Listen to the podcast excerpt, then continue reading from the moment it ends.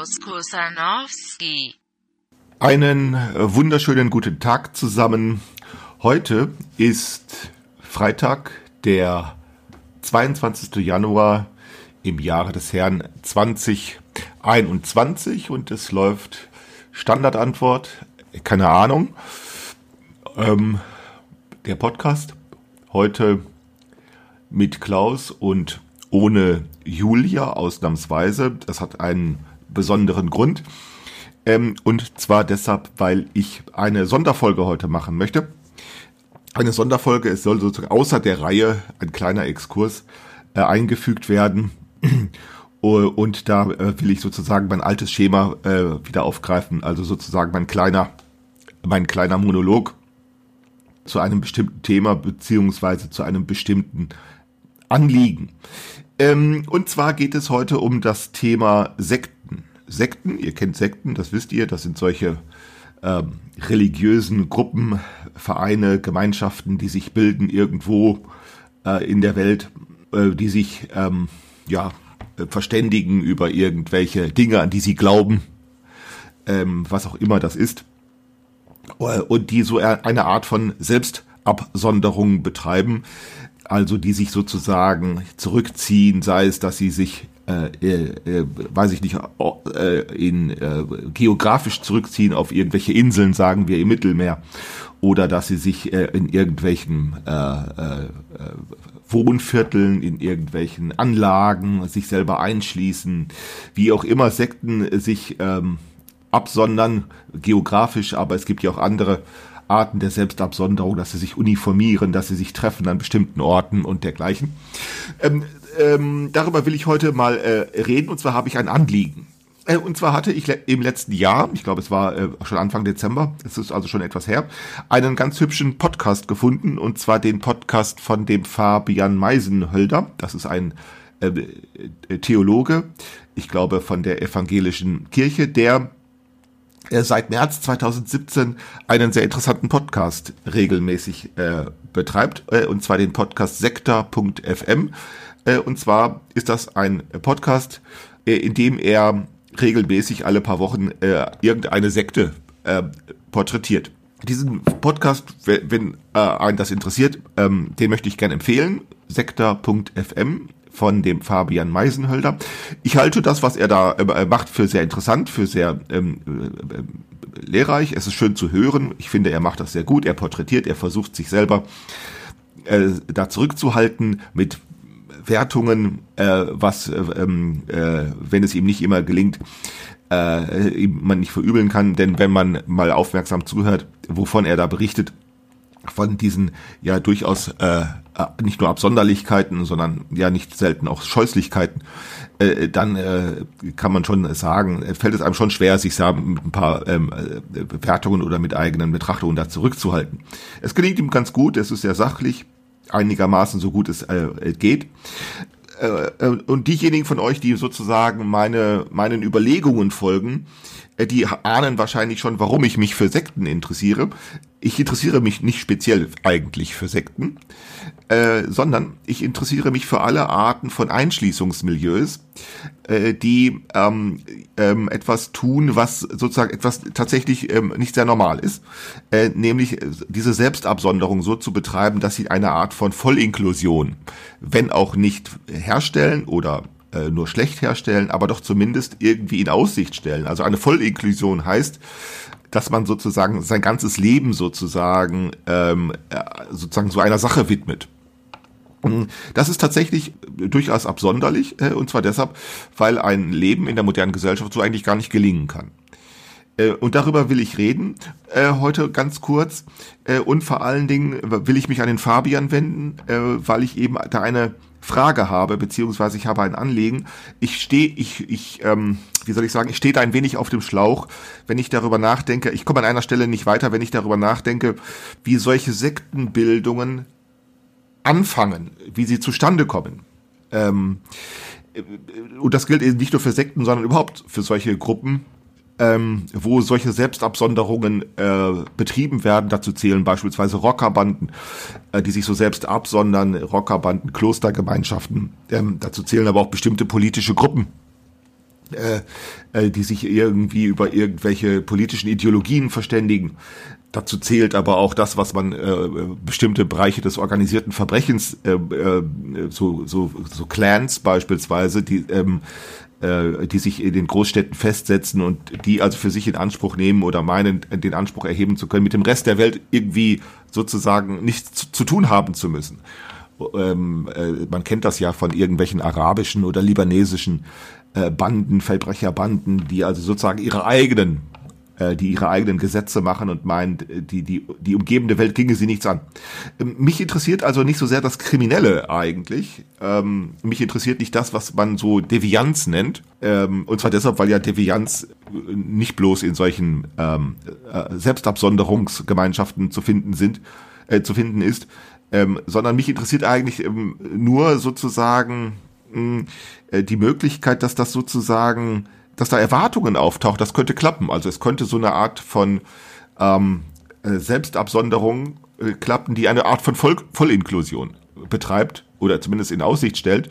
Und das könnte sozusagen auf Dauer gestellt werden. Also mich wundert es im Prinzip nicht, so möchte ich es formulieren, dass wenn Selbstabsonderung organisiert werden soll, äh, und wenn ähm, da Vollinklusion erwartet werden soll, dass das mehr oder weniger in der Kriminalität mündet, weil ein Leben eigentlich so nicht gelingen kann ähm, also mich wundert nicht, dass es zur Kriminalität kommt oder zu solchen Absonderlichkeiten, wie das, äh, wie das der Fabian berichtet von äh, bestimmten Sekten, die sich da massenweise selbst das Leben nehmen oder dass in solchen Sekten ähm, Vergewaltigung stattfindet, Nötigung stattfindet, dass da äh, kriminelle äh, Dinge aller Art ausgehalten werden. Das alles äh, scheint mir eine durchaus äh, logische Folgewirkung äh, zu sein, ähm, nämlich diese Vollinklusion oder der, der Versuch einer, Voll, einer Vollinklusion herzustellen.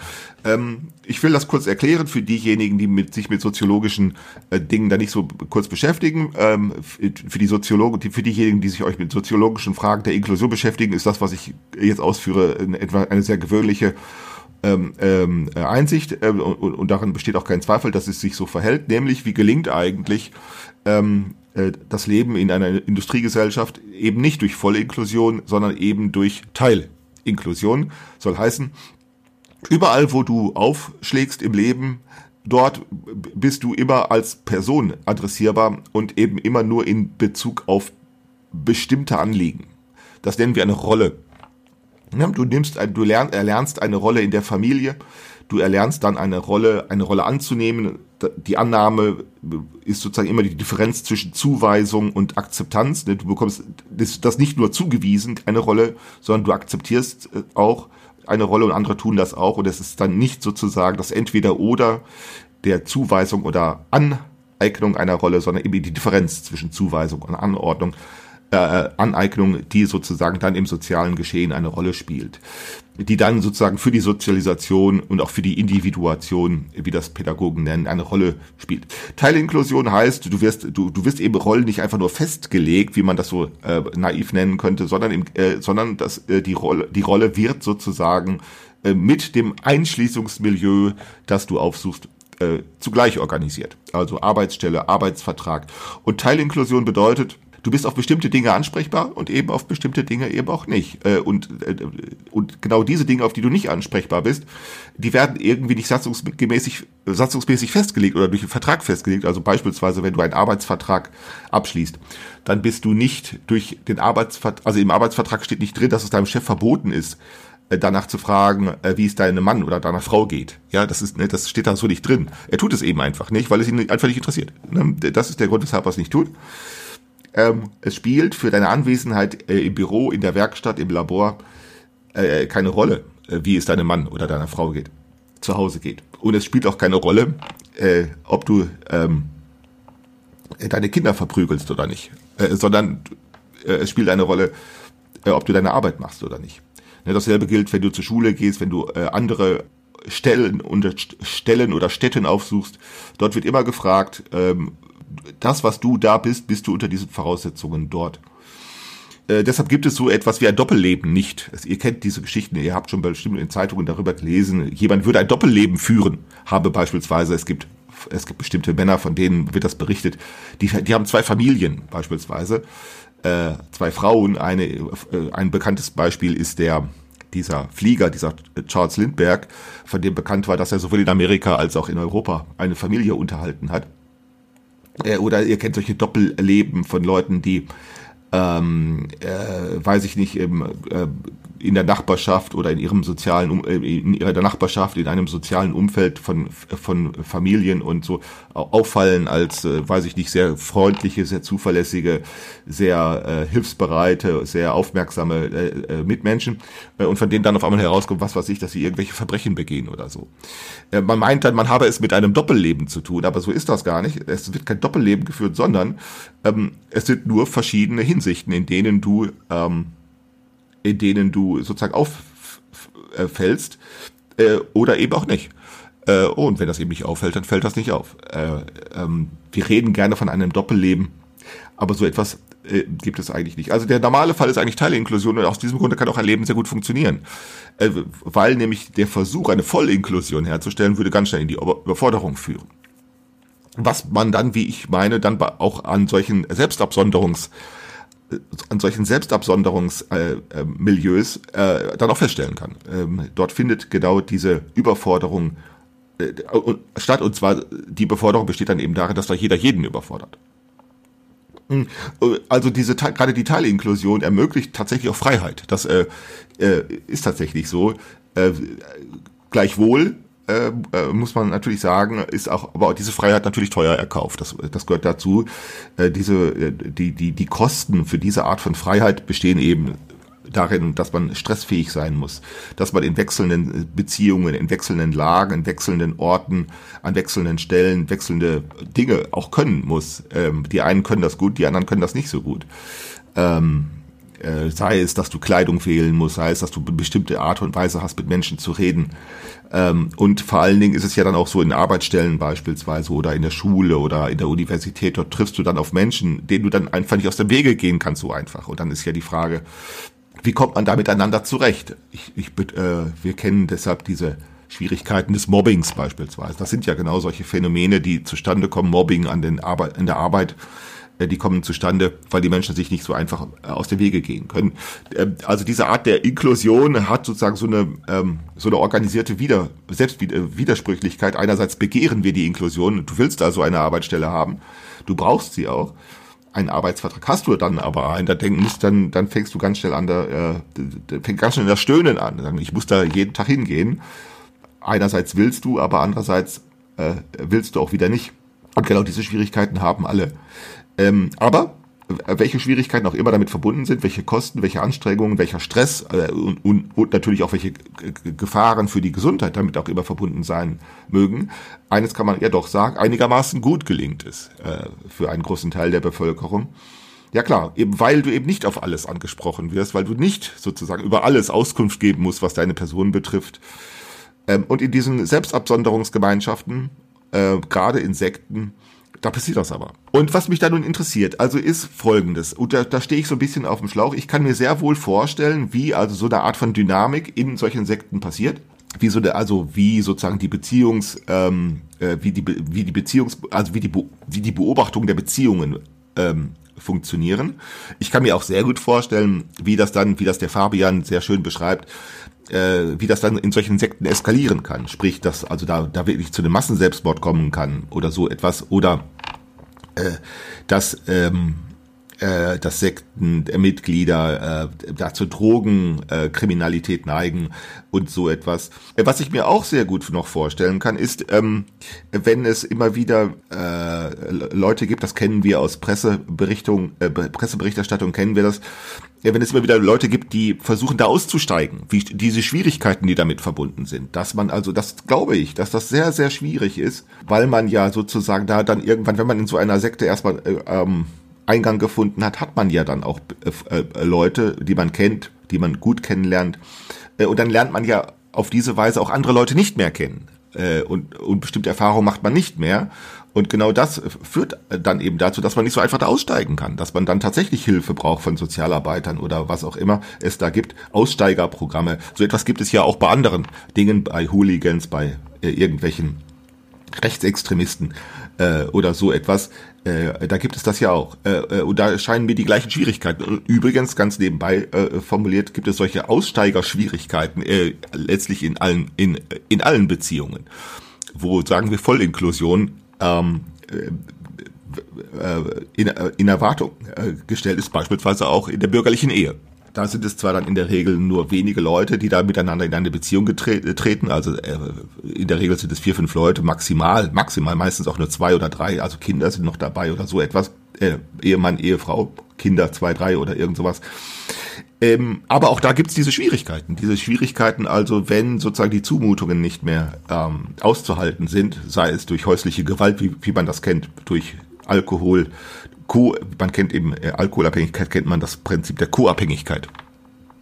Ja, äh, das leuchtet mir ein, äh, dass wenn Kinder dann zu groß werden, ähm, äh, äh, dass die sozusagen dann selbst wieder Alkoholiker werden oder so etwas. Ich, ich glaube das. Also überhaupt weiß man aus weiß man sehr genau, dass ähm, Menschen, die sagen wir in ständiger Armut leben, ähm, äh, dass diese Armut sich sozial vererbt. Das leuchtet mir auch ein, dass so etwas funktioniert.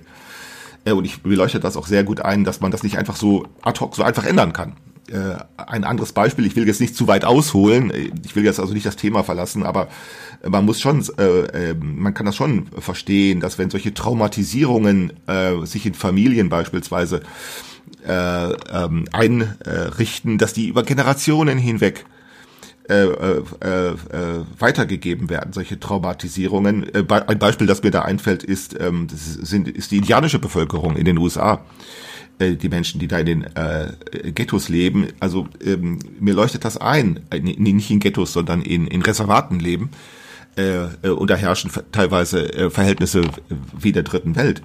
Äh, äh, das traumatisiert und dann kommen Menschen da nicht so ohne weiteres raus. Man, und man kann nicht einfach von außen mit, das ist versucht worden in den USA, mit, man kann nicht einfach mit Gesetzen, mit Sozialarbeitern, mit Hilfeleistungen, mit Spenden, mit Unterstützung das einfach ändern. Ähm, dafür sind diese Klebeeffekte die da eine Rolle spielen, zu stark und die Traumatisierungen zu stark. Also mir leuchtet das immer sehr gut ein, dass die, dass die sagen wir sozusagen, dass es so Exit-Schwierigkeiten gibt. Die leuchten mir äh, sehr gut ein. Ähm, aber mein, meine, was bin ich, oder wo ich sozusagen ein auf der Stelle stehe, ist nicht das Ende oder die Schwierigkeit des Ausstiegs von solchen Sekten, äh, sondern der Anfang. Ich kann mir sehr schwer vorstellen, wie das anfängt. Wenn man Wikipedia aufschlägt und wenn man äh, äh, Namen sucht beispielsweise oder, oder äh, von bestimmten Sekten, dann wird man immer so eine Formulierung finden, XY hat diese Sekte gegründet, hat im Jahre 1950, 1960 irgendwann diese Sekte gegründet. Und immer wenn ich solche Sätze lese, dann bin ich immer ganz baff, weil ich immer denke, ähm, wie, ja, wie hat er das denn gemacht? Also der ist eines Tages auf die Straße getreten, hat gesagt, hallo, äh, ich bin jetzt hier äh, der Kaiser von China und ich möchte eine Sekte gründen äh, äh, und ich suche jetzt Leute, die die Bereitschaft haben, sich von mir auspeitschen zu lassen. Ne? Also so klappt das ja nun nicht. Ähm, und ich frage mich, äh, wie klappt es denn? Also wie, wie, ist der, wie, wie kann der Anfang gefunden werden? Und ich bin sehr skeptisch gegen, ähm, ähm, gegen eine Betrachtungsweise, die meint, man könne sozusagen in der Biografie oder in der Sozialisation Gründe finden. Warum bin ich da skeptisch?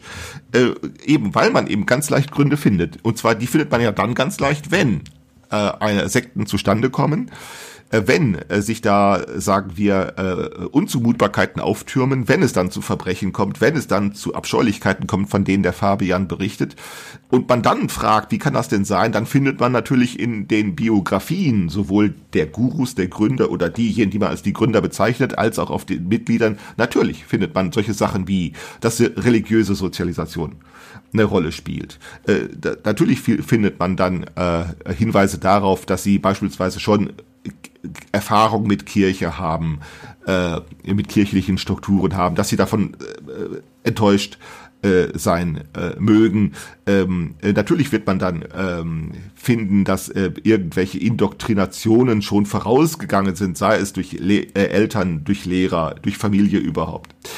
Ähm, dasselbe, äh, man wird auch finden, dass äh, ähm, dann in, in den Sozialisationserfahrungen der entsprechenden Leute äh, Erwartungen, bestimmte Erwartungen an Inklusion eine Rolle spielen, die sich dadurch äh, zustande kommen, dass natürlich auch ein Unbehagen äh, an der modernen äh, Gesellschaft äh, sehr weit verbreitet ist. Also das findet man ja. Und das Unbehagen ist ja auch nicht schwer zu erklären.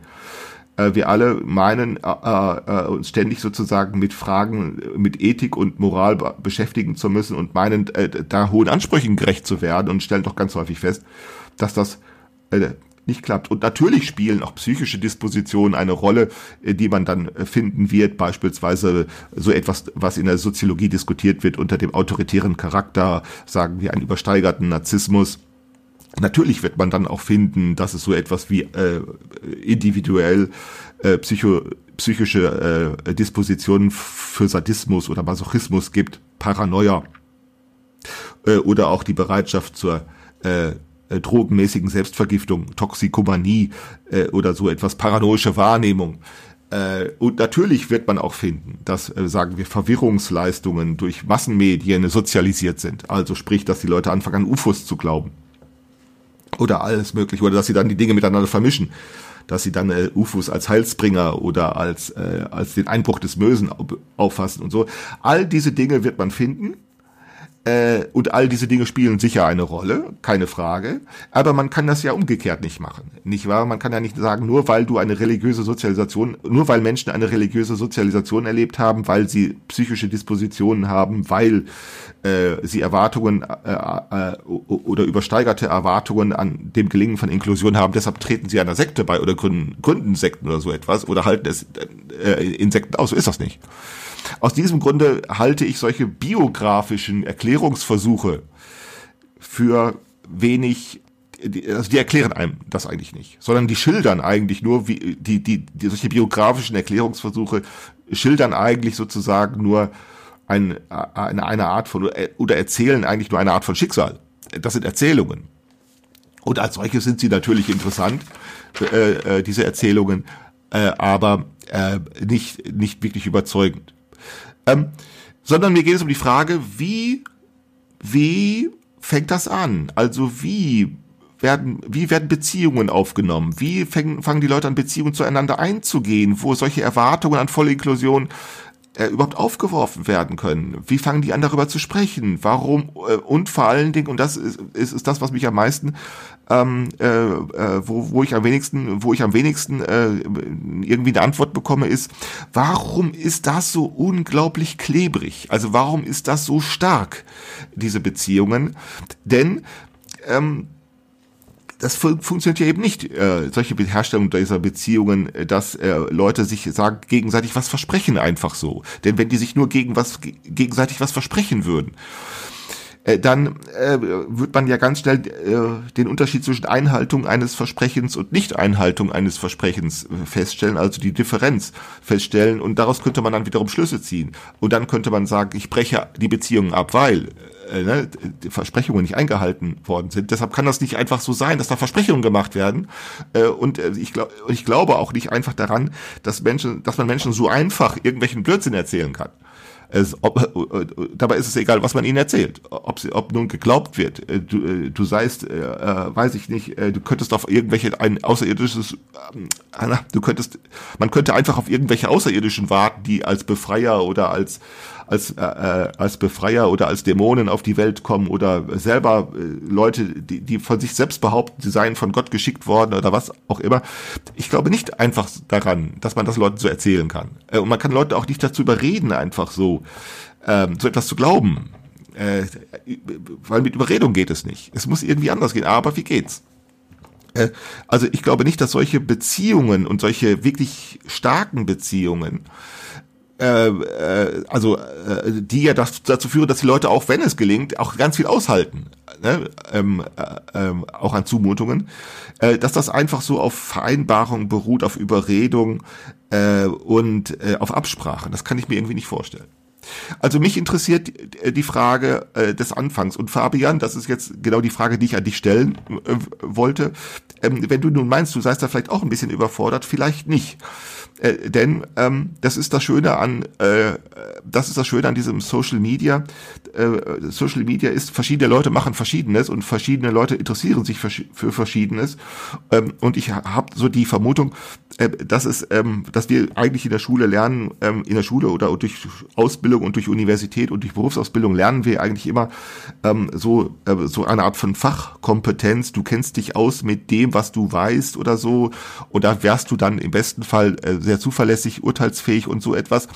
Ähm, ja, das stimmt, mag auch stimmen, äh, aber ich halte mehr von der Annahme, dass du eigentlich mehr weißt oder mehr kannst oder mehr auch mehr ja, liefern kannst, als du selber für möglich halten möchtest. Nämlich dann, wenn man sozusagen äh, Betrachtungsweisen, also indem man eben nicht einfach Sachverhalte überprüft, wie wir das so kennen, ne? Sachverhalte überprüfen, nein, sondern indem man Betrachtungsweisen prüft. Und prüfen heißt dann nicht äh, gut oder schlecht finden oder so, sondern danach fragt, wie das eben Philosophen äh, machen.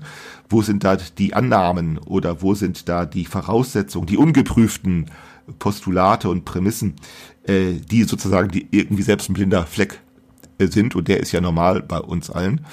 Und das ist so, deshalb Fabian, ähm, wenn du also sagst, du seist überfordert, vielleicht nicht. Ähm, ähm, sondern vielleicht äh, gelingt es irgendwie. Ähm, ich selber bin, beschäftige mich soziologisch nicht mit Sekten, weil mich Sekten interessieren. Äh, äh, denn tatsächlich Sekten interessieren mich eigentlich gar nicht, sondern mich interessiert eben diese, wie kommen, wie kommt der Anfang bei solchen Selbstabsonderungen, von Selbst, von Selbstabsonderungsmilieus? Wie findet, wie wird da der Anfang gefunden? Äh, das verstehe ich nicht sehr gut. Und deshalb finde ich unter dieser Voraussetzung eigentlich die Abscheulichkeiten, von denen Fabian da berichtet, äh, eigentlich, ja, na, wie soll ich sagen, auch wenn abscheulich, aber auch schon wieder äh, faszinierend, weil man sich ja fragt, wie kann das eigentlich zu Stande kommen. Ich will das wissen oder beziehungsweise ich will mich damit beschäftigen, eben weil ich, äh, weil ich mich ja so, äh, weil ich mich mit Einschließungsmilieus beschäftige, also ein Ausdruck von Gilles Deleuze, ihr, ihr wisst, äh, wovon ich spreche, Einschließungsmilieus äh, und ein Leben, das darin besteht, eben ein Einschließungsmilieu nach dem anderen aufzusuchen im Laufe des Tages äh, im Laufe des Jahres äh, und im Laufe des ganzen Lebens.